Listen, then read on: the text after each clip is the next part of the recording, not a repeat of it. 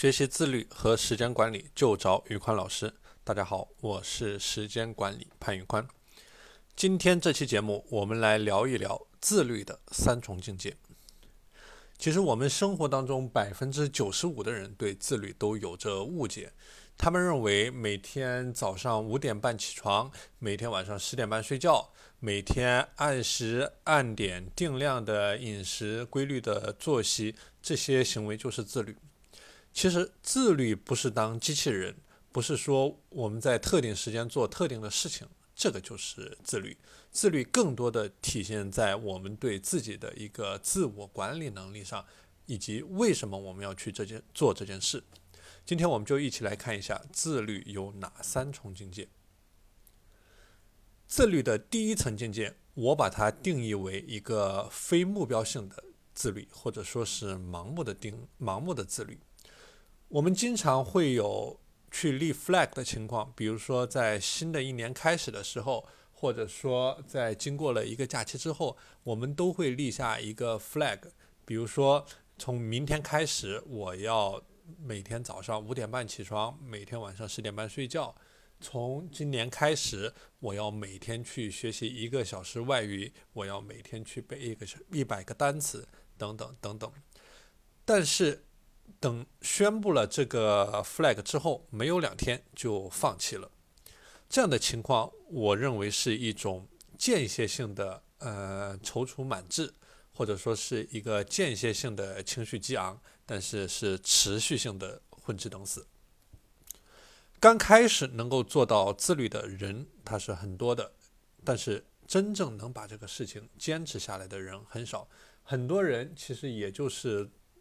宣布了这个 flag 之后，做上三天五天，很少有人能够持续的坚持一个月、两个月，甚至更长的时间，因为他们不知道为什么要去做自律这件事情，他们没有找到自己的内在驱动力，所以说这样的状态也是一个非常危险的信号，因为你其实是沉迷于一种伪自律的表象当中。你不是真正的自律，你只是为了做这件事情去做这件事情，然后享受它带给你的成就感和充值感。你在提醒你自己：“嘿，你看我自己还是蛮自律的。”但是其实不是的，这个不是自律，这个只是一种伪自律。好，那我们再来聊一下自律的第二层境界，叫做有目标的自律。什么是有目标的自律呢？处在这个境界上的人，他是找到了自律的内在驱动力的，也就是他知道我为什么要来做自律这件事情，我的驱动力在哪里，我的梦想在哪里，我的激情在哪里。所以说，你只有找到了你的目标、梦想和激情，你才能够去，呃，持续的创造价值，去输出价值，从而倒逼出你自律的这样的一个行为。所以说，这个就是我们说的第二层境界，叫做有目标的自律。那么，自律的最高境界是什么呢？我的理解应该是一种习惯性的自律。什么是习惯性的自律呢？就是自律除了要持续之外，你还要把它培养成一种习惯。就是说，你不光一呃，不光是有这一个目标，有这一个激情，有这一个梦想。你做这件事情，你已经把它固化为你的一个生活的方式或者习惯了。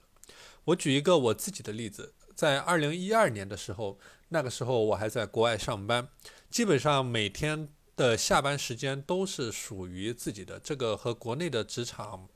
呃，差别还是蛮大的。因为老外对这个上班的时间和下班的时间，它的呃区分是非常明显。所以说那个时候我有大把的下班时间，但是我不知道怎么去怎么去用这些时间，因为当时我也没有任何的目标，或者说我不知道自己要做什么事。所以说每天下班的时间就这样浑浑噩噩的过去了。